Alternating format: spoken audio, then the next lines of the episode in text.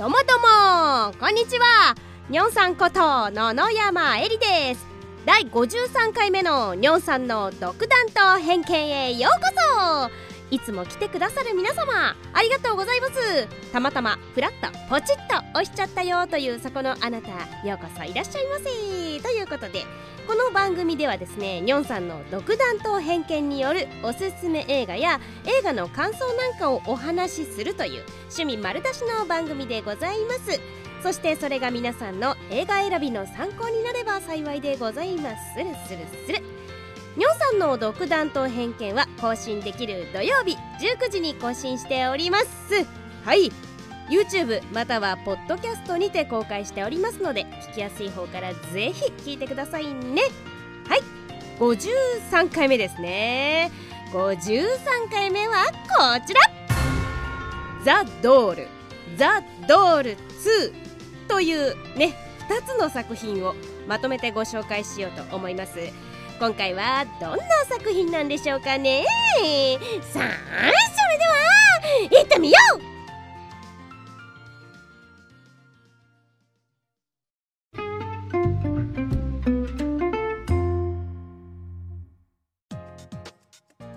はじめましての方もそうでない方もこんにちは。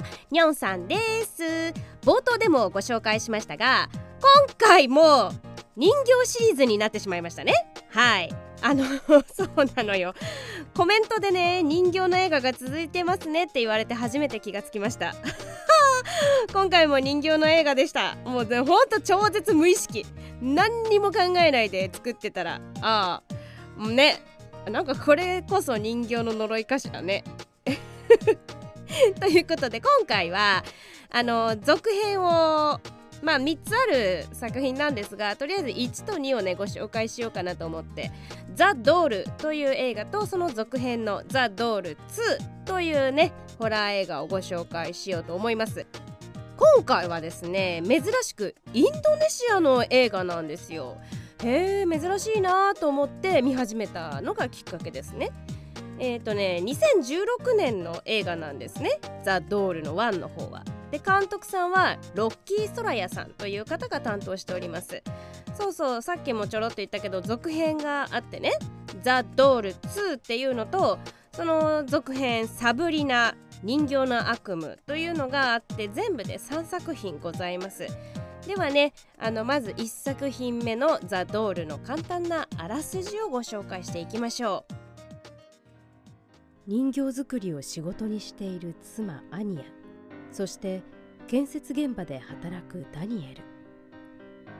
ダニエルが仕事から帰宅すると建設現場にあった人形がいつの間にか車に乗っているのに気づいた。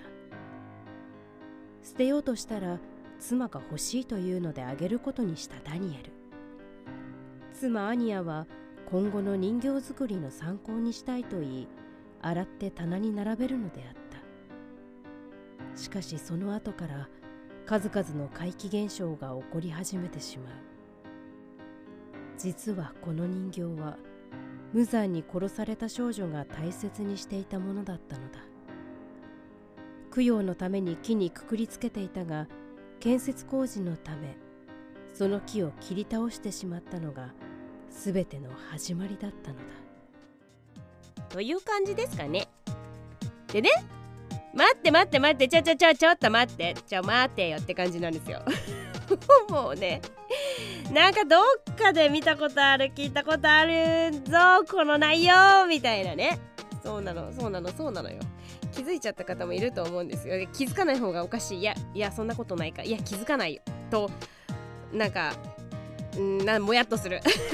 なんでかっていうともうねアナベルですよ。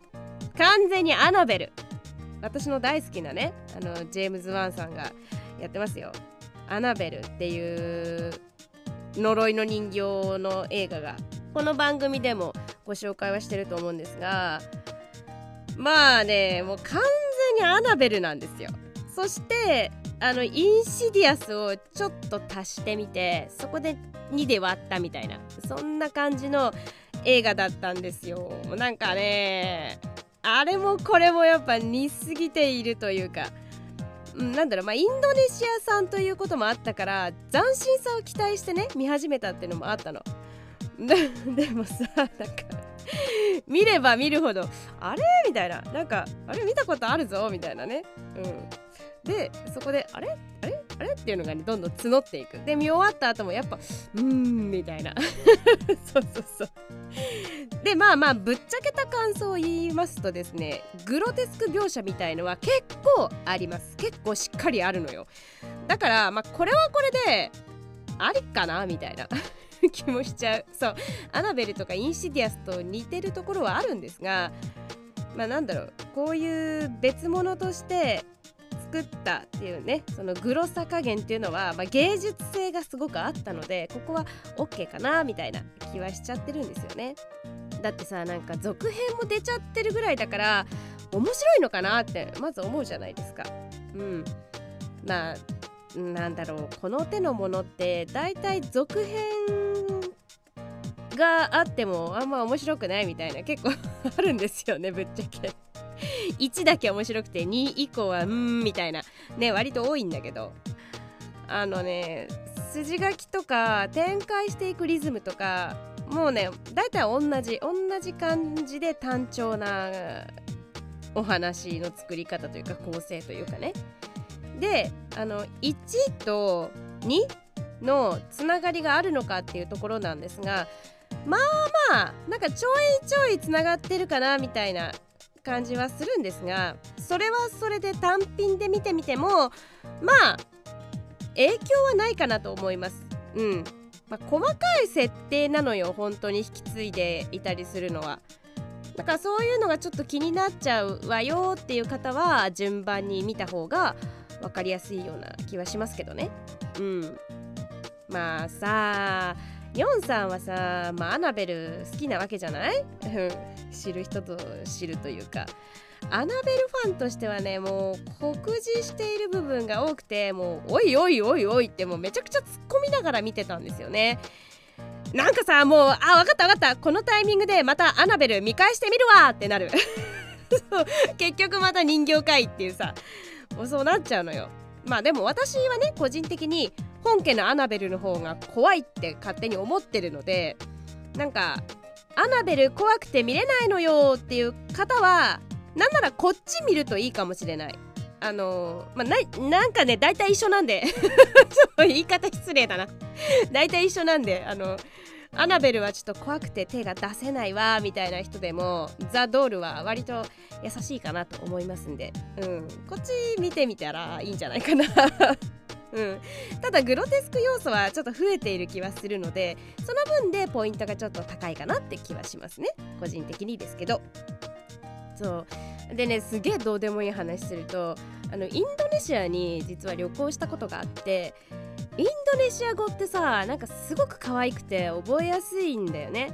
でこれってこの映画がね字幕なんですよ。なので全編通してインドネシア語だったわけでなんか見てるうちに結構いろんな単語を覚えちゃう感じはしますよね。なんかさそうそう日本人ってまあ、特に日本人女性みたいのはインドネシア人の方から見たらすごい裕福で色白で可愛くてみたいなそういう印象があるらしいのよね。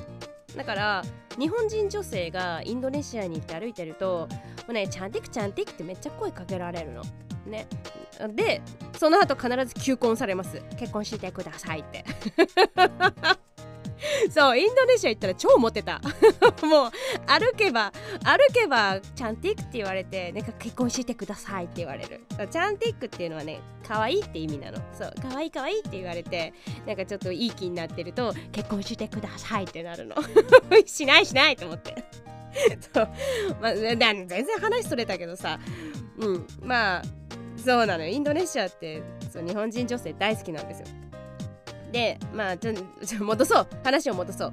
この映画の中で出てくる主人公たちの家がめちゃくちゃ豪邸が出てくるんですよね。でも実際のインドネシアの人たちってそんなやっぱ大きなお家住めないしすごいなんだろう。貧富の差が激しいというかすごい格差を見せられる映画だなとは思いましたね。でも乗ってる車はね日本のトヨタ車に乗ってるんですよ。これもやっぱ高級車扱いされているのでまあ金持ちでしょみたいな象徴なんでしょうね。でっかい家と日本のトヨタ車に乗るっていうさ。うん。まあなんかこれについても後々エピソードとしては出てくるのでなぜこれを所有してるかとかもわかるんですよ。ねねえほんとでっかい家に住んでるの。なんか私もそんなでっかい家に住んでみたいなって思うけどさ現実問題さね。掃除すんの大変じゃんみたいな。そうそう。ダメよ。現実が押し寄せてきちゃうから。うん。まあ、だからインドネシアの庶民ではないこう豪邸にねすごい違和感を覚えるんですがまあなんかアメリカ映画のここもまねっこなのかなっていう気もするんですよね。でねザ・ドールの1の方でねおすすめのシーンみたいのがありましてあのー、まあ序盤ではなくちょっと後半の方にはなっちゃうんですが台所でねなんかカラカラカラカラカラみたいな音がしてるところがあってそこになんか旦那のダニエルが近づいていくんですよ。何の音かなと思って。でカラカラカラって言ってるのがそのシンクの中にさマンションとかだとよくあると思うんですけど生ゴミをその排水溝に捨てると勝手に処理してくれる排水溝があるんですけどそれがねその豪邸にもあってそこがなんかカラカラ言ってるみたいだからダニエルがなんだろうと思ってこう手を伸ばそうとしたらその排水溝からグワーって手が出てきてダニエルの手をガシーって掴んでその後飛び出してきて馬乗りになるんですよ。そう馬乗りになられる。そうダニエルが倒されちゃう。そう。でそのなんか悪霊みたいのが出てきてダニエルの体に乗っ取るシーンがあるんですがその時にあの その排水溝の生ゴミ切断切断？そう細かくするやつに腕をね持ってかれるんですよ。ガリガリガリガリガリって。興奮しますよあれ。そうめちゃくちゃ興奮する。そうあのシーンねすごいいいですよ。でねなんかちょっとかわいそうな隣人の2件という女性のね方もいるんですがこの2件はねなんか取りつかれて自殺するんですけどそのシーンが結構なんか衝撃的だったかなって思います。このシーンもおすすめだな。でねあのー、結構突っ込みたいのがインシディアスみたいに監視カメラを設置したんですがあんま役に立ってなかったんだよね。そう。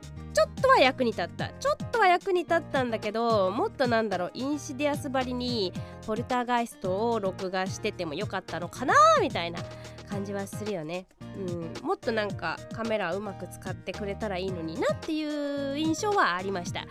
あとそう霊媒師も出てくるんですよ。やっぱさそう。ね。インシディアスとか。あっちも出てくるじゃないですか。そうインシディアスとかでも出てくるんですがこれ霊媒師が仕事しないのよ。そうそうそうそう。全然いてもいなくてもみたいなところもあったりするんですがまあはい。というところで1のご紹介はこのくらいにしておこうかな。はい。後半は2のご紹介をしようと思いますのでぜひ続けて聞いてください。後半もよろしく。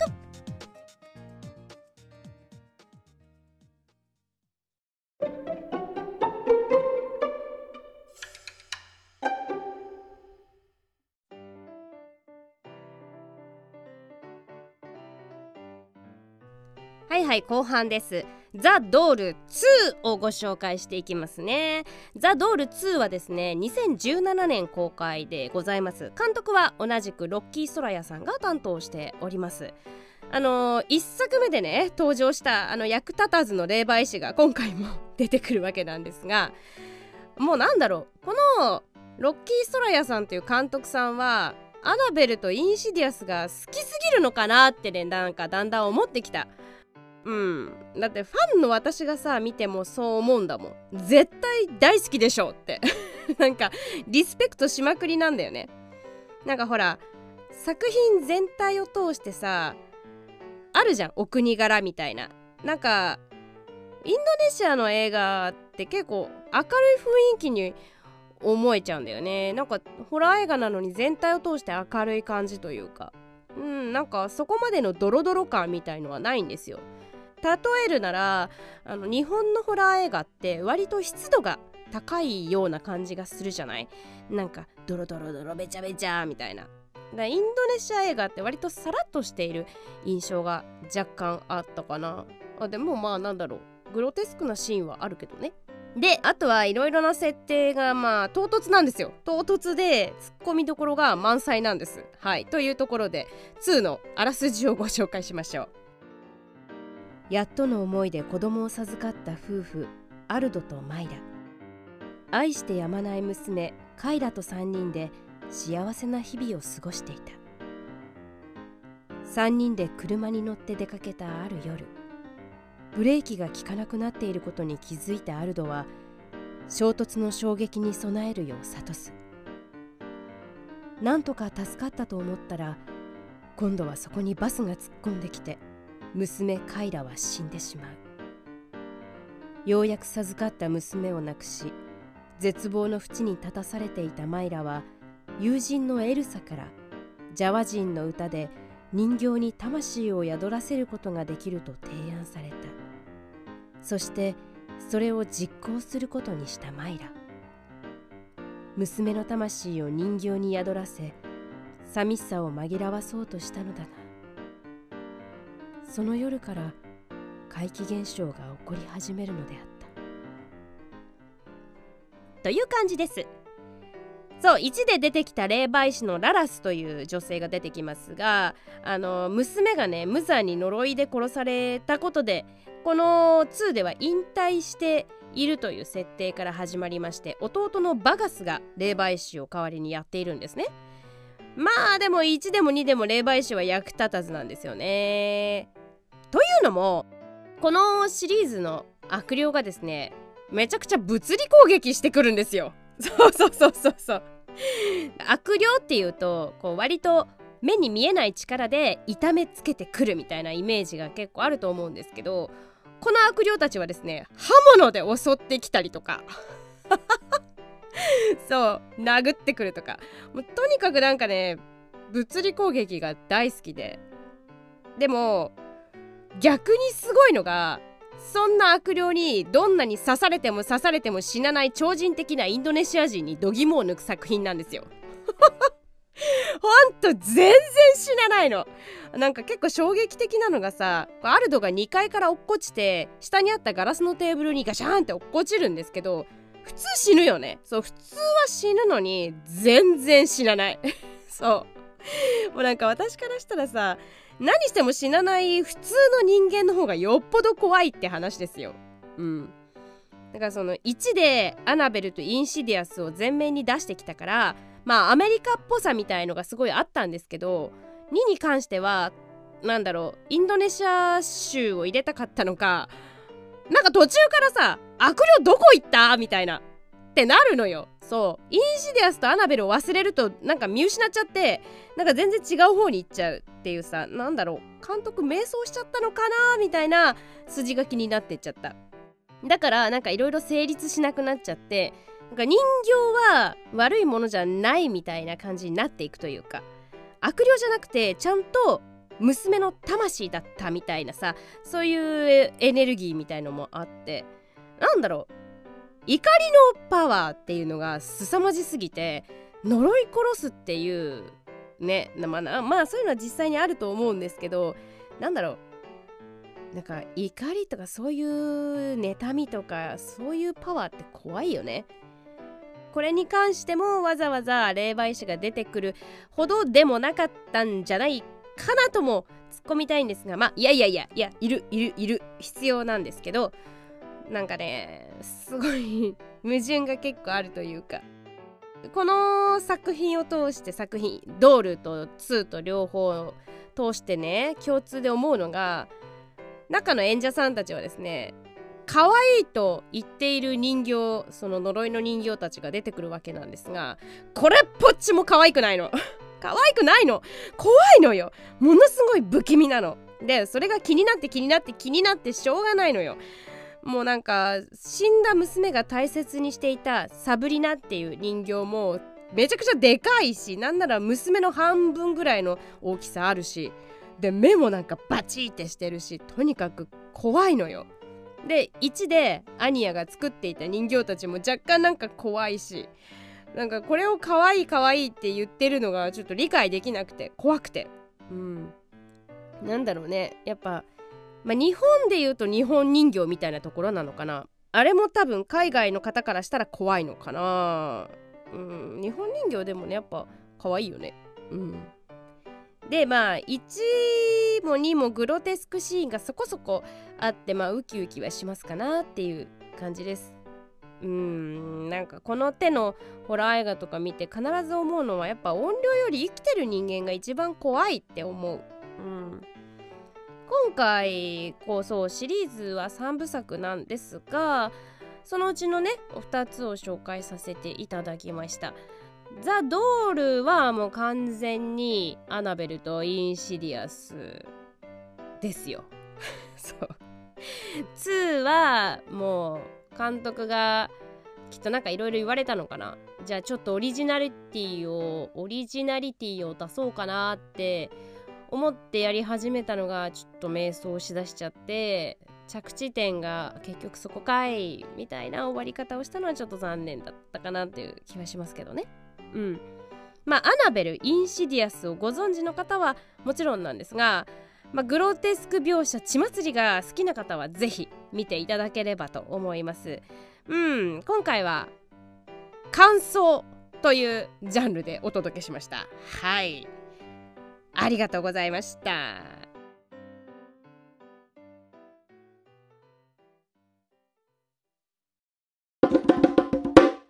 Oh, thank you. ねなんか世間様はお盆とかだけどお盆とかあんまり関係ないよねっていう。はいということでエンディングでございます。まあまあまあまあまあたまにはねこうやって1と2をシリーズものでご紹介するのもありですよね。はい今回も最後までありがとうございました。いつもコメントやいいねチャンネル登録もありがとうございます。また次回までのお別れでございます。お相手はにょんさんこと野々山えりでした。また